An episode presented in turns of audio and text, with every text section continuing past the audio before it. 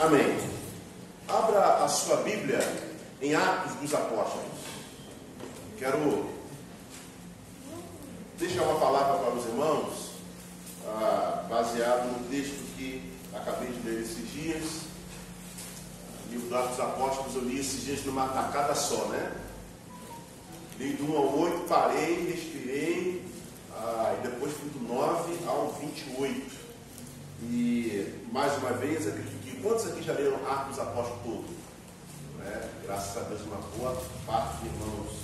É um livro especial demais. E baseado nesse texto, o Senhor ministrou um tema no meu coração que é aprendendo com as tempestades da vida. A gente vai perceber que Paulo tirou algumas lições da tempestade que ele passou. Então, Atos dos Apóstolos diz assim, capítulo 27. Você achou? Amém, irmão? Atos 27. Mesmo assentado, já ficou de pé bastante. Atos dos Apóstolos, capítulo 27.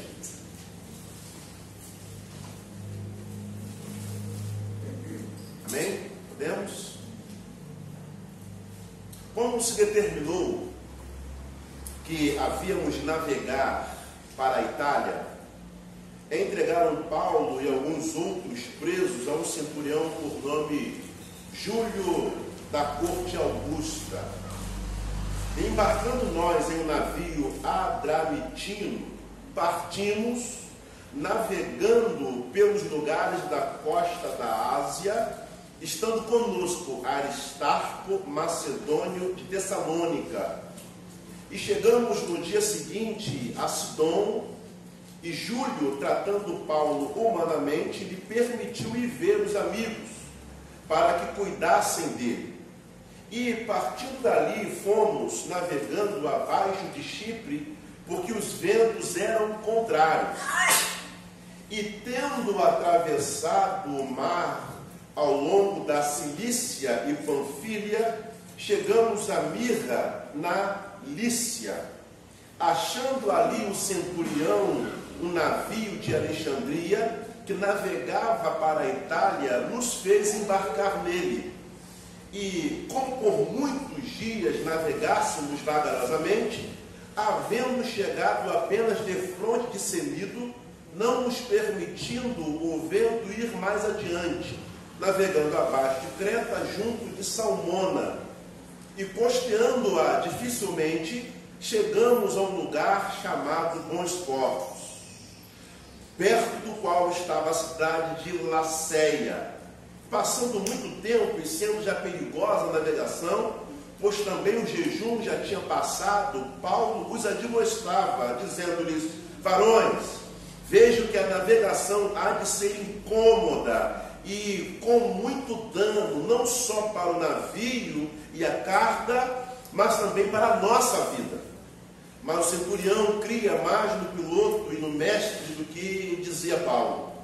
E como aquele porto não era cômodo para invernar, os mais deles foram de parecer que se partisse dali para. Perdão, e como aquele porto não era cômodo para invernar, os mais deles foram de parecer que se partisse dali para ver se podiam chegar a Fenícia, que é o porto de Creta, que olha para a banda do vento da África e de couro invernar ali.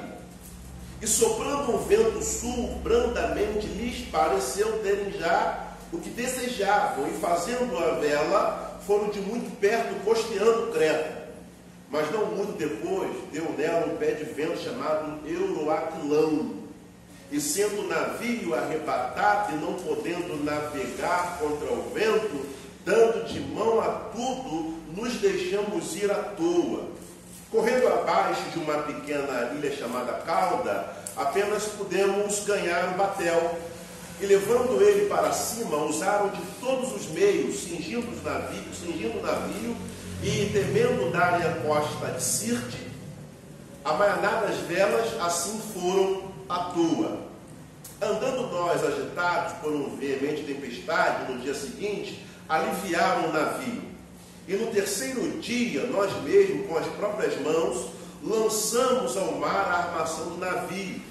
E não aparecendo havia já muitos dias, nem sol, nem estrelas, e caindo sobre nós uma não pequena tempestade, fugiu-nos toda a esperança de salvar.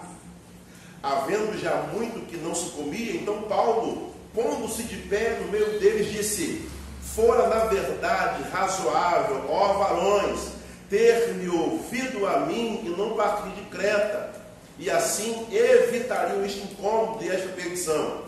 Mas agora vos admoesto que tenhais bom ânimo, porque não se perderá a vida de nenhum de vós, mas somente o navio. Porque esta mesma noite, o anjo de Deus, de quem eu sou e a quem sirvo, esteve comigo, dizendo: Paulo, não temas, importa que sejais apresentado a César, e eis que Deus te deu todos quantos navegam contigo. Portanto, ó varões, Tende bom ânimo, porque creio em Deus que há de acontecer assim como a mim me foi dito. É, contudo, necessário irmos dar numa ilha. Quando chegou a décima quarta noite, sendo impelidos ah, de uma outra banda no mar Adriático, lá pela meia-noite, suspeitaram os marinheiros que estavam próximos de alguma terra lançando o prumo, acharam 20 braças. Passando um pouco mais adiante, tornando a lançar o prumo, acharam 15 braças. E temendo ir dar em outros rochedos, ou em alguns rochedos, lançaram da popa quatro âncoras, desejando que viesse o dia. Procurando, porém, os marinheiros fugir do navio e tendo já deitado, batendo ao mar, como que querendo lançar as âncoras pela proa, Disse Paulo ao centurião e aos soldados: Se estes não ficarem no navio, não podereis salvar-vos. Então os soldados cortaram os cabos do batel e o deixaram cair. E enquanto o dia vinha, Paulo exortava a todos que comessem alguma coisa, dizendo: É já hoje o décimo quarto dia que esperais e permaneceis sem comer, não havendo provado nada Portanto, exorto-vos a que comais alguma coisa, pois é para a vossa saúde, porque nenhum cabelo cairá da cabeça de qualquer um de vós. E havendo dito isto, tomando o pão, deu graças a Deus na presença de todos e partindo-o, começou a comer. E tendo já todos bom ânimo, puseram-se também a comer, e éramos ao todo no navio 266 almas. Refeitos com a comida, aliviaram o navio e, ah, lançando o trigo ao mar, e sendo já dia, não reconheceram a terra. Enxergaram, porém, uma enseada que tinha praia e consultaram-se sobre se deveriam encalhar nela o navio. Levantando as âncoras, deixaram-no ir ao mar largando também as amarras do leme e alcançando a vela maior ao vento, dirigiram-se para a praia. Dando, porém, um lugar de dois mares, encalharam ali o navio. E fixa a proa, ficou imóvel, pois a popa abria-se com a força das ondas. Então a ideia dos soldados foi que matassem os presos, para que nenhum fugisse escapando a nado. Mas o centurião querendo salvar a Paulo, lhes estorvou este intento e mandou que os pusessem, que os pudessem nadar, se lançassem primeiro ao mar, os que pudessem nadar, se lançassem primeiro ao mar e se salvassem em terra. E os demais, uns em tábuas e outros em coisas do navio. E assim aconteceu que todos chegaram à terra a salvo. Havendo escapado, então, souberam que a ilha se chamava Malta. Que Deus nos abençoe mediante a sua palavra. Um texto extenso, mas totalmente proposital. Ah, há quem diga que um texto sem contexto vira pretexto para heresia, né? doutrina errada. Mas se nós pudéssemos, irmãos, sintetizar ou resumir a história de, de Paulo, talvez nós trilharíamos, ah, enxergaríamos o Paulo de perseguidor, agora perseguido. Se pudéssemos sintetizar, olharíamos Paulo como alguém religioso, que fora religioso, alguém, agora Paulo é alguém espiritual. Perceba, de perseguidor da igreja, agora ele passa a ser o quê? Perseguido. De religioso a espiritual. Do homem da religião, por amor, por apreço à religião, agora o homem de Deus. Paulo era conhecido como homem de uma seita, agora o homem do caminho. Quando lemos, eu quero indicar a você a leitura de Atos Apóstolos, você que não leu, leia, você que já leu, leia novamente. Eu tenho por costume, eu só não vou ler Atos de novo, porque eu ingressei agora em Jeremias. Mas eu tenho por costume, quando eu acabo de ler uma, uma carta, uma epístola, um texto, eu volto a ler de novo, para ver se eu pego alguma coisa que passou despercebido, né? Pela mente, até porque a palavra de Deus ela se renova. Então, todos os dias, a palavra tornar-se-á novo para mim e para a sua vida. Bom, quando nós olhamos para o capítulo 23 ao 26, coisas estranhas acontecem ali, irmãos. Olhar para o Paulo, para o Saulo, para o Paulo, ah, é perceber esse homem tão enganjado em perseguir, um homem que consentia ah, em ver o sofrimento, consentiu em ver o sofrimento de Estevão, um homem dado a capturar e gastava sua energia para capturar os cristãos, irmãos. Era coisa terrível aquilo que Paulo fazia em nome da religião. No seu olhar, no seu viés, na sua estrutura, ele estava fazendo aquilo que achava certo. Agora Paulo está preso. Paulo está preso justamente por causa da mensagem cujo ele perseguia. Paulo perseguiu os irmãos do caminho. Agora Paulo tornou-se um irmão do caminho. Está sendo perseguido por causa da palavra que ele pregava. Muito mais do que ser perseguido pela palavra que ele pregava, Paulo agora está sendo perseguido por ser essa palavra. É o mesmo Paulo que diz que nós somos o bom fala, irmão, sim ou não? Perfume não fala, perfume é sentido, é exalado. Paulo também diz que nós somos a carta de Cristo. Carta fala? Não, carta é lida. Então o teor de Paulo, a mensagem de Paulo, ela estava sendo exalada. Esse Paulo, cujo qual caminhava com outros discípulos, diz o texto que estava barulhando aquela cidade estava tirando a paz da cidade. E ele diz: Olha, esses que vêm barulhando a cidade chegaram até aqui. Muito mais do que exalar, Paulo era a mensagem pregada. As pessoas olhavam para Paulo e conseguiam ler o Cristo. Era um camarada, como costumo dizer aqui, Paulo era um cara fora da curva. Era um cara diferenciado, era um cara que ousou caminhar, ousou carregar sobre o seu corpo as marcas do Evangelho. Paulo está preso. Paulo está diante de um comandante que o interroga a respeito daquilo que ele pregava, e ele começa a pregar para esse comandante, ele vai pregando para, para os governantes, dizendo o seguinte: olha, eu não fiz mal algum, eu só estou compartilhando a experiência que eu vivi. E essa experiência que eu vivi, diz Paulo, não eu, que foi uma experiência muito, muito subjetiva. Eu não caminhei com Cristo como esses discípulos caminharam, não. Eu tive a grata satisfação de, pelo caminho ou no caminho, ter sido abordado por esse Senhor, por esse Cristo que eu estava perseguia e que mudou a minha história.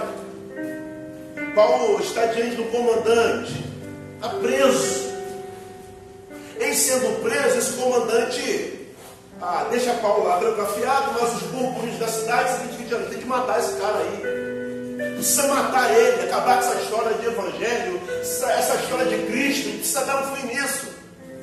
Ah, o burburinho da cidade que iriam matar Paulo, ah, consegue fazer o que Paulo ah, ah, agora está diante do sumo sacerdote, daquele contexto, Ananias. Paulo o chama de parede o que, meus irmãos? Branqueada, lembra do texto? Por que parede branqueada? Porque estava sendo influenciado pelo povo. Parede branca, o que você joga não influencia. Por exemplo, se você joga um vermelho, ela vai tomar forma. Se joga um azul, a parede branqueada é uma parede que sofre influência. Paulo, anterior a isso, deu um tapa na boca. Chama aquele sacerdote de parede branqueada e depois fica sabendo que ele é o sumo sacerdote. E sim, perdão, eu não sabia. Bom, Paulo passa por um comandante, passa por um sumo sacerdote. Agora Paulo está indo ao governante local chamado Félix. E é interrogado por Félix. E Paulo disse a mesma coisa, olha, eu não tenho culpa alguma. Eu só estou pregando a mensagem que encontrou um filho do meu coração, do Cristo ressurreto. E Félix ah, olha para Paulo e chega à conclusão que tem mesmo a acusar Paulo. Qual é o crime que ele cometeu? Esse não fez nada. Mas Félix, no término do seu mandato governante, ele não quer ficar mal com os judeus, não deixa Paulo trancado ali. Nesse ato contínuo, Félix sai. Passa a ser o governante do momento é o Festo. Festo chama Paulo à presença dele, o interroga, Paulo fala, e Festo chega à mesma conclusão: olha, tem do que acusar esse camarada aí. Só que Festo também não quer ficar mal com quem? Com os judeus. Paulo, agora, ele está dentro de uma situação, na sua dupla cidadania, tanto judeu como romano. Ele passa pelo comandante, passa pelo sumo sacerdote, passa por Félix enquanto governante, agora Festo. Já não tem muito para onde ir. O rei Agripa, com a sua esposa, Berenice, chega a Cesareia, ouve acerca de Paulo e decide também que era conversar com esse camarada aí. E Paulo perde a oportunidade para falar, Paulo começa a compartilhar o Evangelho, Paulo, Paulo começa a compartilhar a sua experiência, e a Agripa fala: Por pouco não me persuades a ser cristão também. A Agripa quase foi persuadido por Paulo. Bom, eles deixam o camarada preso. Só que chega um momento nessa história que Paulo apela a César. Ele apela ao imperador. Passa pelo comando, comandante, sumo sacerdote, governador, governador, rei. Agora ele vai para a instância mal. Agora eu quero ir para o imperador. Se Paulo não tivesse apelado para o imperador, Aqui em Agripa, ele teria sido solto. Não tinha do que acusar ele. Mas Paulo apela para César. E é, irmãos, esse texto que nós lemos. O capítulo 27 é essa viagem de Paulo indo para Roma para chegar até o imperador, para na instância maior compartilhar da sua visão, compartilhar da sua experiência mas no meio desse curso, ou desse percurso, ele tem uma experiência tremenda e maravilhosa. Esse texto que a gente leu mexeu tanto comigo e me veio esse tema. Aprendendo com as tempestades da vida. Paulo podia questionar, gente. Paulo podia questionar, tinha toda a base para questionar. Senhor, eu só estou falando da tua palavra. Eu só quero evangelizar, eu só quero ganhar almas para o teu reino. Passo por um comandante que me deixa preso, argumento que estou em nome da boa causa do Cristo, apanhei, não deram confiança para mim, e agora estou no meio dessa embarcação, e o barco que eu estou, essa navegação que eu estou, eu estou com gente da maior periculosidade, e estando nessa embarcação, o barco quase vem a pique, a coisa entorna, o caldo entorna, Paulo teria todos os motivos para questionar. Eu tirei algumas lições para a minha vida, eu gostaria de compartilhar com você. Deus falou comigo, se falar com você, eu acredito que nós estaremos no caminho certo, porque muitas vezes eu, Alexandre, estou diante de alguns desafios da vida e me pego questionando. Pasme você, eu sou pastor. alguns porquês, Senhor, eu sou pastor, ué. Estou na igreja, estou fazendo isso, estou caminhando aqui. Por que é aquela tal das coisas, por que coisas ruins acontecem? Você já se pegou perguntando isso? Por que coisas ruins acontecem? Por que, que eu estou caminhando se eu estou fazendo a tua vontade e as coisas tendenciam de uma forma errada? Olha o que o texto bíblico diz hoje, eu quero pregar de uma forma bem batista. Olha o que o texto bíblico diz, no verso de número 4. Olha o que a palavra de Deus diz, meus irmãos. E partindo dali, fomos navegando abaixo de Chipre. Porque os ventos eram o que, meus irmãos? Os ventos eram. E tendo atravessado ao mar ao longo da Cilícia e Panfilha, chegamos a Mirra na Lícia, achando ali o centurião, navio de Alexandria, que navegava para a Itália, nos fez embarcar nele. E como por muitos dias navegamos vagarosamente, havendo chegado apenas de fronte senido, não nos permitindo ir. O vento, o vento não nos permitiu ir adiante. Navegando abaixo de Creta, junto a Salmona, e costeando dificilmente, chegamos a um lugar chamado Bons Portos, perto do qual estava a cidade de Laceia. Passado muito tempo e sendo já perigosa a navegação, pois também o jejum já tinha passado, Paulo os admoestava, dizendo-lhes: Varões, vejo que a navegação há de ser incômoda para o navio e a carga, mas também para a nossa vida. Vento contrário, dificuldade de ir, vento batendo, uma viagem difícil para o navio, para a carga e para as pessoas. Aprendendo com as tempestades da vida. A primeira lição que eu digo desse texto. Primeiro, em alguns momentos, grave isso, por favor. Em alguns momentos em nossa vida, os ventos serão contrários. Como dois, mais dois são quatro. Em alguns momentos da embarcação, da navegação, da trajetória da nossa vida, os ventos serão contrários. Chegar a tal lugar, avançar com a vida, desenvolver questões, projetos, seja na família ou pessoal, será extremamente difícil. Irmãos, eu, eu, eu sempre brinco que tem hora que parece que Deus confunde o crente no rambo. Tem hora que a coisa pega mesmo. Tem hora que a coisa é dificultosa. Tem hora que a coisa parece que é impossível. A gente não sabe de onde vem tanto vento contrário. Parece que nada dá certo. Todas as portas são fechadas. Meu Deus, o que, que está acontecendo? Eu sou teu pai, eu sou teu filho, pai. Eu sou teu servo. Eu estou fazendo a sua obra, só que a gente não entende que essas experiências fazem parte da vida. Você já aprendeu em algum lugar, não tão distante daqui? É impossível passar pela vida incólume. É impossível passar pela vida sem ser atingido por ela. A vida, ela é difícil. A vida, ela é complicada mesmo. A vida nos proporciona embates. Paulo, esse irmão, que está indo para advogar em causa própria diante de uma experiência que ele teve com Cristo, se ver passando por adversidades, se ver preso, impedido de ir. Podia falar, mas não davam confiança para ele. Paulo está limitado. A coisa para o Paulo está pegando mesmo. Às vezes a coisa pega para a gente mesmo, irmãos. A coisa pega. Você quer procurar uma saída aqui, quer procurar um irmão aqui, procura um amigo ali, e a coisa está pegando mesmo. São as adversidades da vida.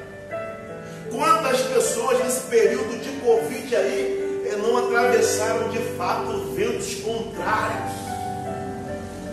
Você está muito bem, está cultuando, está trabalhando, daqui a pouco começa a espirrar, falta ar, vai para o hospital, fica 10 dias internado. O pulmão está, tá, tá, não sei quanto tomou, é, é, não sei quantos por cento é, ocupado, comprometido, perdão. É, contrário. Estava tudo muito bem hoje. Aí você da manhã vem um vento, a gente costuma brincar, né? Vem um vento sudoeste. De onde vem esse vento? Ninguém sabe.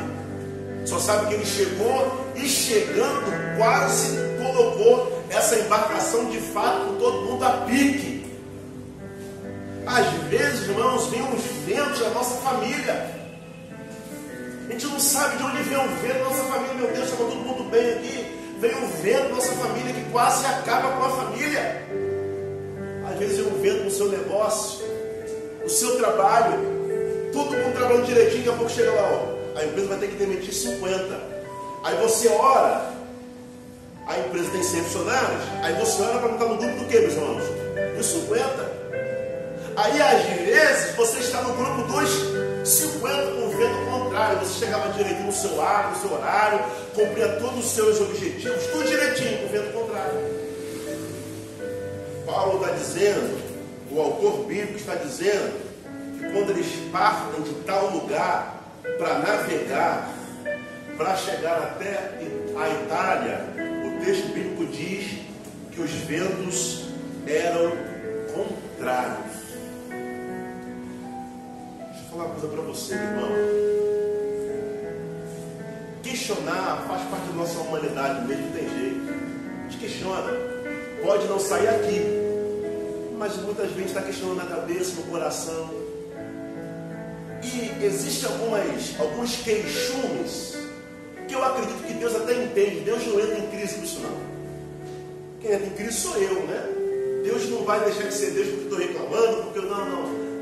Deus não deixa de. Deus não entra em crise com isso. Alguns queixões. Alguns. Nem todos. Mas eu gostaria que você entendesse, que eu entendesse também que a nossa trajetória, ou essa nossa embarcação chamada vida, enquanto nós estivermos aqui na terra, desenvolvendo essa embarcação chamada vida, nós iremos provar com o vento contrário. Você pode ser o melhor capitão, você pode ser o melhor gerenciador da sua vida, você pode ser aquele tipo de pessoa, pastor, eu sou organizado com a minha vida, eu tenho tudo no seu devido lugar. É, pode vir um vento, espalhar tudo. Pastor, por que aconteceu comigo? Pastor, por que essa dorzinha aqui? Pastor, por que essa inflamação aqui? Pastor, o que está acontecendo? Estava tudo no seu devido lugar. O esposo, a esposa, os filhos, daqui a pouco vem um vento, quase que acaba com todo mundo. O filho está aqui direitinho, daqui a pouco o filho está envolvido com isso, envolvido com aquilo. Meu Deus, estava tudo no seu devido lugar, eventos contrários. E Paulo era o que, meus irmãos? Paulo era ímpio. Paulo era crente. Assim como eu e você.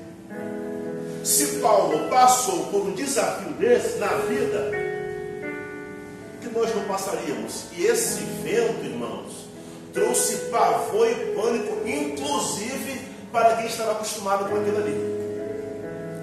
Porque o texto bíblico não diz, olha, Paulo, está tudo sob controle. O negócio está pegando, vamos lançar o conselho do capitão. Não, lança nada não. Vamos ficar aqui tranquilo. Você lembra de Jonas? Jonas é um tipo de gente assim. O bicho está pegando e está onde? No porão, dormindo. Não tinha tranquilidade. E às vezes, as lutas da vida roubam a nossa tranquilidade. A gente não consegue dormir direito. A gente não consegue desenvolver a vida direito. Às vezes, a gente está aqui com um problemaço, está aqui inquieto. Por quê? Porque esse problema sequestra a nossa mente. A gente está inquieto, pastor. Eu tenho um problema para poder resolver. Essa tempestade, esse desafio, pastor. Esse gigante carcou na minha vida. Eu não sei o que fazer. É vento contrário. Chegou. E o vento, quando chega, a gente não tem poder para deixar a porta fechada. Ele entra mesmo. Quando venta na nossa casa, o que a gente corre para fazer, irmão? A gente fecha o quê? Fecha a porta, fecha a janela. Lá em casa o vento é tão poderoso que a gente. O vento assobia, o vento quase fala. A janela batendo, meu Deus do céu, não derrama essa casa agora, não, segura trem, Senhor. mas é um vento. E se parar para perceber um pouquinho, ainda que tenha tudo fechado, ainda entra, que sente um ventinho frio. Esses ventos que a vida nos proporciona, a gente não tem poder para fechar a porta, a gente não tem poder para fazer com que eles não cheguem. Ele chega chegando mesmo, gente precisa aprender a lidar com isso. Por isso que eu quero pensar com você sobre aprender a lidar com isso. A gente não tem tempo, embora questionado, a gente precisa aprender, ainda que questionar, questiona andando com fé. Ainda que não entenda, que entenda andando. Ainda que não consiga é, é, é, aceitar, não aceita andando. Agora o que não dá para ficar prostrado. Eles não estavam prostrados. Eles estavam antenados no que estava acontecendo. Então o problema é que a gente questiona, murmura e fica parado, esperando o vento passar. Não, irmãos, tem coisa na nossa vida que a gente tem que agir. Existem problemas na nossa vida que vão chegar e requer de nós uma postura, uma ação, oração. Tem que agir.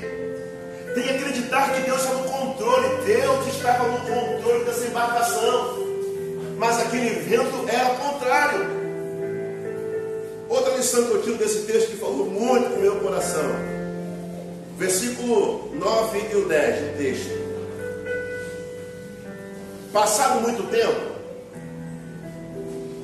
e sendo já perigosa a navegação, pois também o jejum já tinha passado, Paulo os admoestava, dizendo-lhes: Varões, vejo que a navegação há de ser incômoda e com muito dano, não só para o navio e a carga, mas também para a nossa vida. Segunda lição, irmãos, seja sensível Olha isso que Deus ministrou no meu coração. Seja sensível para perceber que algumas coisas não andam bem. Seja sensível. Alguém tem que perceber isso. O barco está indo. Paulo já estava antenado, sensível. Ó, alguma coisa aí não está muito bem, não. Vocês não me ouviram. Paulo foi sentinela, Paulo foi o cara que estava ligado. Gente, olha, não é melhor fazer assim? Não deram confiança para Paulo. Paulo estava sensível. Precisamos entender e aprender que nem todo mundo que está ao nosso redor irá perceber que alguma coisa não está bem. Alguém tem que entender isso.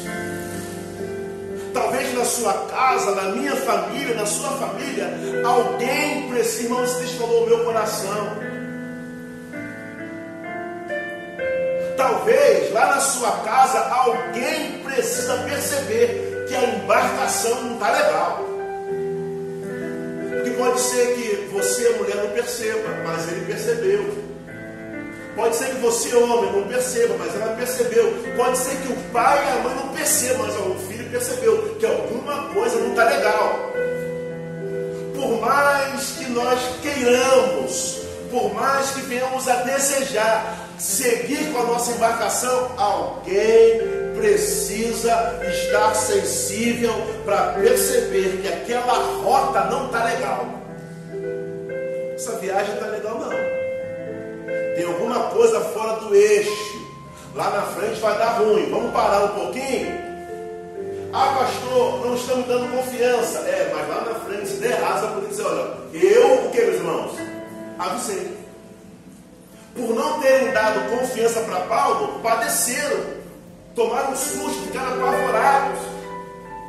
Mas Paulo se colocou como homem de Deus, olha, se tivesse me escutado tal caminho, tal situação não teria acontecido. Alguém na sua casa, na minha casa, na nossa história, precisa estar ligado, irmão.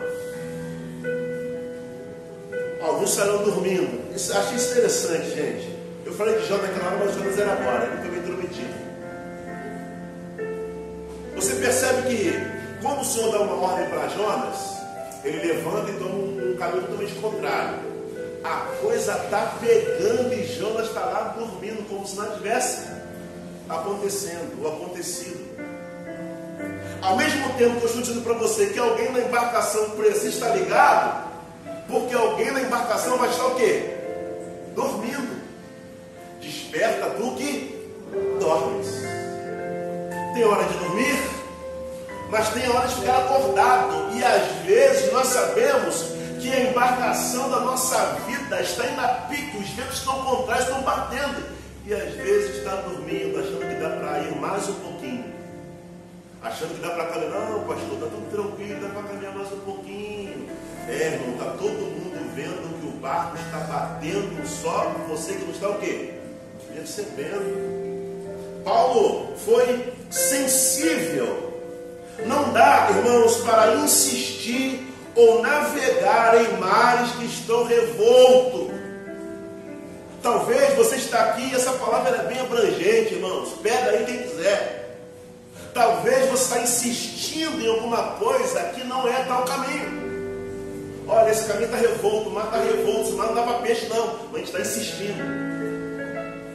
Às vezes você quer abrir uma sociedade com alguém, abrir uma loja de carro. Aí o povo falou, Maria, não vem trabalhar comigo? Estou insistindo no mar que é revolto, não dá liga, não dá jeito. Às vezes você quer insistir num tal emprego, não dá liga, não dá jeito, não é ali. Às vezes está insistindo em alguma coisa, irmão. Deus sabe com quem está falando aqui. Você está insistindo uma coisa que esse mar não vai dar peixe. Você tem que pedir a Deus uma orientação para lançar em outros mares. O Senhor me dá sabedoria para investir em outro terreno, em outros lugares. Você está aí bem? Não dá para insistir ou navegar em mares que estão revoltos. Precisa de uma estratégia. Paulo tinha uma estratégia. É que não deram confiança para ele.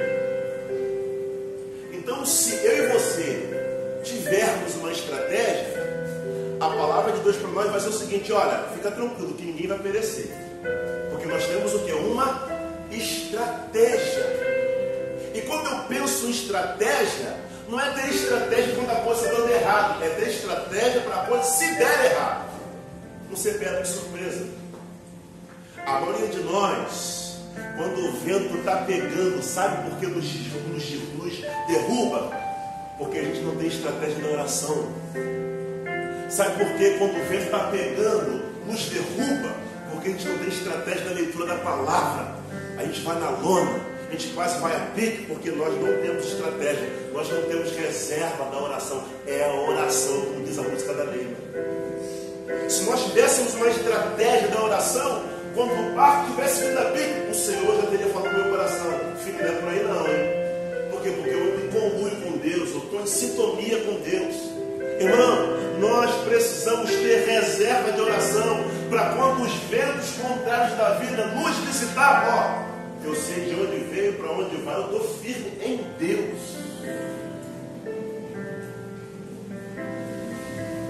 Tudo que nós precisamos, diz o texto bíblico, versículo número 8, olha o que o texto diz. E costeando dificilmente, chegamos a um lugar chamado Bons Portos, perto do qual estava a cidade de Lacéia. Tudo na vida que nós precisamos de um lugar seguro lugar bom porto. Eles passaram por ali. Eles passaram por ali. Só que a viagem seguiu. E a viagem seguiu dificultosamente, de uma maneira ruim. A coisa foi pegando. Tudo na vida que nós precisamos ou necessitamos é de um lugar seguro. E o nosso lugar seguro está em quem, meus irmãos? Em Deus. Quando o vento pega, quando a coisa está tendenciosa, nós precisamos nos apegar em Deus porque o comandante do navio, da nossa embarcação, chama-se Jesus de Nazaré. Ele não deixa o nosso barco afundar. Nós precisamos nos apegar em Deus. Ele é o nosso lugar seguro. Ele é o nosso porto. É o lugar onde pode, a gente pode ancorar a nossa embarcação, gente pode reclinar a nossa cabeça. Porque eu estou seguro nele. Depois de uma experiência difícil, que a gente precisa de um lugar seguro. Mas há uma outra lição que eu tiro. A primeira lição é: em alguns momentos em nossa vida, os ventos serão contrários. Segunda lição: seja sensível para perceber que algumas coisas não andam bem. Terceira lição: diante das agruras da vida, Precisamos ter fé. Olha o que o texto diz no 14. Mas não muito depois, deu nela um pé de vento chamado Euroaquilão. E sendo o navio arrebatado e não podendo navegar contra o vento, dando de mão a tudo, nos deixamos ir. E correndo abaixo de uma pequena ilha chamada Cauda, apenas pudemos ganhar um batel. E levando este para cima, usaram de todos os meios, cingindo o navio e temendo a darem a costa de Sirte, amainadas as velas, assim foram à toa, direção. Andando nós agitados por um veemente tempestade, no dia seguinte, aliviaram o navio. E no terceiro dia, nós mesmos, com as próprias mãos, lançamos ao mar a armação do navio. E não aparecendo havia já muitos dias, nem sol, nem estrelas, e caiu sobre nós uma não pequena tempestade. Fugiu-nos toda a esperança de salvar. Ó, já estávamos esperança. Havendo já muitos que não se comiam, então Paulo, pondo-se de pé, no meio deles disse: Fora na verdade razoável, ó varões, ter me ouvido a mim, ó sensibilidade e não partir Creta, e assim evitaria esse incômodo de perdição. Mas agora vos admoesto que tenhais bom ânimo, porque não se perderá a vida de nenhum de vós, mas somente navio, porque esta mesma noite o anjo de Deus, de quem eu sou e a quem eu sirvo, esteve comigo dizendo: Paulo, não temais, importa que sejais apresentado a César Eis que, e eis que Deus te deu todos quantos navegaram contigo. Portanto, ó varões, tende bom ânimo, porque creio em Deus que há de acontecer assim, como a mim me foi dito. Diante das agruras da vida, diante dos problemas da vida, precisamos ter fé, irmão diante das tempestades da vida, diante dos gigantes da vida, tudo que a vida vai requerer de nós é fé. Por isso que eu digo precisamos da leitura da palavra, precisamos da oração, porque isso vai manutenir, vai fazer a manutenção, vai me solidificar para estar firme quando os problemas chegarem. Porque eles chegam mesmo, agruras são problemas, são estresses, são tempestades que chegam são adversidades que chegam, como eu disse, sem você convidar. As tempestades estão aí, o teu barco está ali ainda pique, mas se você estiver firme em Deus, com fé, o vento pode até jogar de um lado para o outro, irmão, mas você não padece, porque você tem fé em Deus, a sua vida está conectada com Deus. O texto bíblico diz, lá no 28.1, havendo escapado, então souberam que a ilha se chamava Malta. Eles escaparam. Paulo tinha fé em Deus. Paulo acreditou na palavra que Deus disse para ele. Ele se apegou naquilo que, diz, que Deus disse para ele. Eu quero convidar você a se apegar naquilo que Deus diz para você acerca da sua família, acerca dos seus projetos, acerca de você. O vento pode estar batendo, a coisa pode estar tendenciosa, os ventos podem estar contrários, mas palavra de vitória para a nossa vida. Nos apeguemos com fé, irmão. Nos apeguemos com fé, porque aquele que prometeu é fiel para cumprir. Nenhum propósito de Deus sobre a nossa vida há de cair por terra. Nenhum projeto de Deus sobre a nossa casa vai cair por terra, porque aquele que começou uma obra é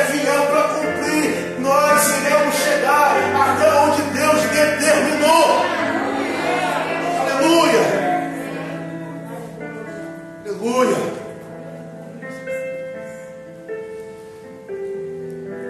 Louvado seja Deus. Louvado seja Deus. E uma palavra lançada sobre a nossa vida vai cair por terra. Louvado seja o Senhor pela tua palavra, por poder confiar em ti. Louvado seja Deus. Louvado seja Deus, porque os ventos contrários não podem impedir pedir aquilo que o Senhor tem para a nossa casa.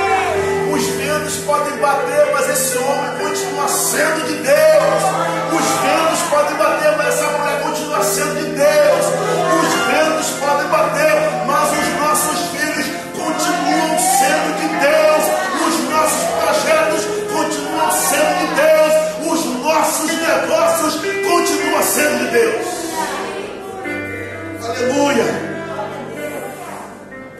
Louvado seja o Senhor, irmão. Louvado seja Deus. Assim é porque Ele é bom. Ele não pode mudar. Deus é bom. Vinde, provar e ver de quanto o Senhor é bom. Como o Senhor é bom. Isso não pode mudar, meu irmão. Não deixe o diabo sufocar você. Não deixe o diabo plantar coisas na sua cabeça. Você é de Deus. A tua casa é de Deus. E o diabo está derrotado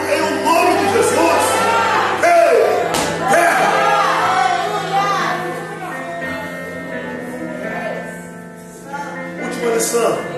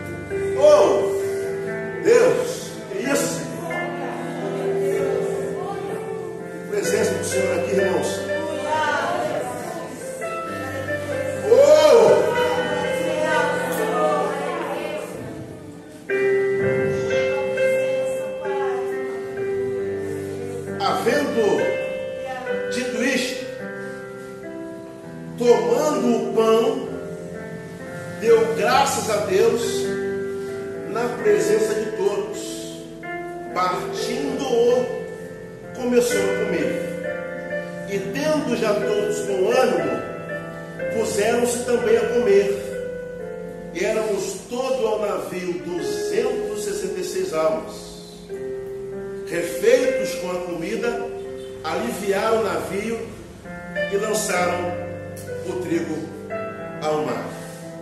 Terceira e última lição. Depois da tempestade, me ajuda a me segurar. Depois da tempestade, aprenda a ser grato a Deus. O texto bíblico diz que eles sentaram para comer. Eu imagino a elucubração pastoral. Eu imagino eles sentados à mesa, compartilhando quase que nós morríamos lá atrás. Olha, quase que o barco foi a pique aqui. Olha, Paulo, se nós tivéssemos ouvido você, isso teria acontecido, mas quase que nós morremos. Mas não morremos. Está sentado aqui comendo pão. Está sentado aqui comendo pão, o diabo até tentou, mas nós estamos aqui reunidos, gratos, com o coração satisfeito, com o coração celebrando, porque ele até tentou, ele até balançou o barco, ele até cheio, ele até chacoalhou, mas nós estamos aqui sentados comendo pão. Estamos comendo pão, estamos celebrando. Comer pão e repartir a bênção.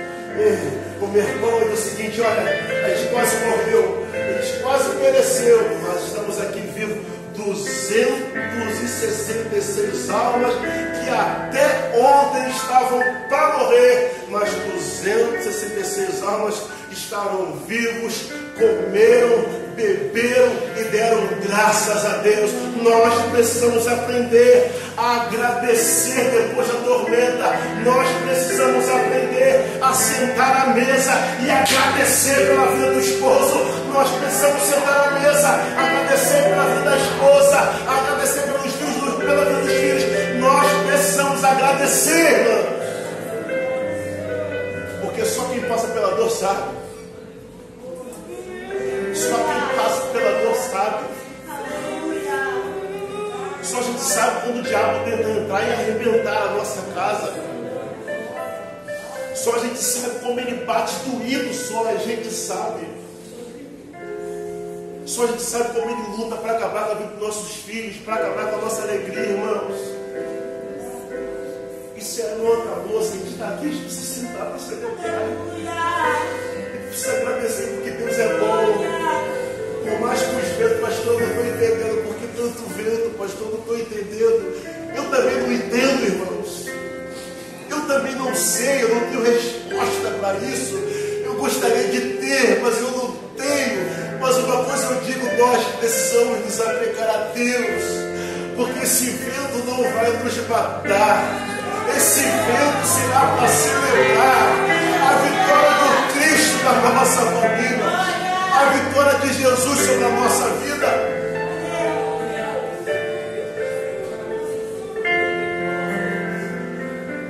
Termino. Quatro pontos.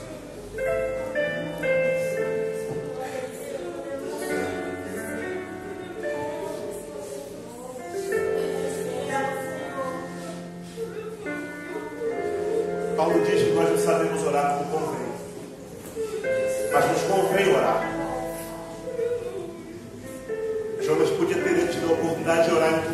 foi lá na boca, na barriga do grande peixe, no ventre do grande peixe.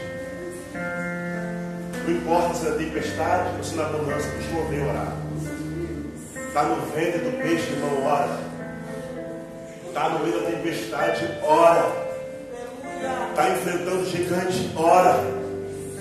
Porque assim como esse vento teve hora para chegar, ele também tem hora para sair. E a Bíblia me diz ela me diz que nós servimos ao Deus que acalma a tempestade. Quem é esse que até o vento para os homens não obedece?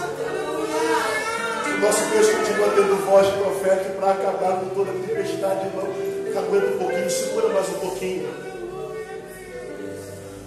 Aquilo que não nos mata nos fortalece. Deus te abençoe possa ecoar essa palavra no teu coração, assim como falou comigo. Vamos ficar de pé, vamos orar. Mas não é um choro de tristeza, irmão, não é um choro de tristeza. Mas é de alegria por você ver, por saber o Deus que eu sinto, que você serve. Não curva a sua cabeça, diga para o teu Deus, Senhor, o vento está batendo, mas eu estou aqui. Senhor, a coisa está estranha, mas eu estou aqui. E diz aquela canção, olha, avisa que eu estou de pé. Aleluia. Sabe, olha para essa tempestade e fala assim, olha, eu estou de pé. Porque quem me sustenta é Deus, irmão, não é Deus. Diga, olha, eu estou de pé. Diabo, você até tentou, mas eu estou de pé, a minha casa está de pé, os meus projetos estão de pé. Diga isso, meu irmão ore, curva sua cabeça, vamos falar com Deus. Pai do céu, Pai nosso, Senhor da nossa vida. Na verdade, esse é o um particular nosso, só nós, só eu e o Senhor sabe, assim como só os Senhor e meus irmãos sabem as labutas diárias, as tempestades do dia só nós conhecemos o Senhor. E aqui estamos. Estamos aqui para dizer para o Senhor que nós não iremos desistir. Nós não iremos retroceder, nós iremos avançar debaixo da tua palavra. A tua palavra Paulo era Paulo, é você vai chegar Na Itália. Você vai chegar, Paulo. Paulo chegou eu não sei qual é a palavra de Deus para a sua vida, meu irmão. Seja qual for a palavra de Deus para a sua vida, a promessa do Senhor vai se cumprir, porque maior são os propósitos de Deus do que as lutas que atravessamos. Toma-nos em tuas mãos, Senhor. Estamos aqui. Estamos aqui. Pertencemos a Ti, nada pode apagar isso. Por isso, Pai, só o Senhor sabe essas lutas muitas vezes nos traz cansaço, tristeza, é um desafio. Mas é nesse momento que a gente consegue ou pode encontrar no Senhor um bom corpo. Lá a gente para, recebe suprimentos, força para continuar caminhando. Obrigado por acreditar em nós. O Senhor acredita em nós. Todos os dias, se olhar para nós, é olhar de quem acredita em nós. E nós iremos avançar, Senhor. Nós iremos avançar, nós iremos vencer debaixo da tua palavra sobre a nossa vida. Ajuda-nos na caminhada. Guarda-nos atrás da tua cruz. Porque sempre, sempre maior será aquele que é por nós qualquer vento que tenta bater contra nós. Fiel é o Senhor. Nós acreditamos nisso. Perdoa, Senhor, se diante dos desafios parece que iremos fraquejar. Mas nós não fraquejamos e não iremos fraquejar, porque o Senhor é conosco. Nós tomamos posse da tua palavra na certeza que todos os ventos cairão por terra em o nome do Senhor Jesus. Amém, meus irmãos? Aplaudamos.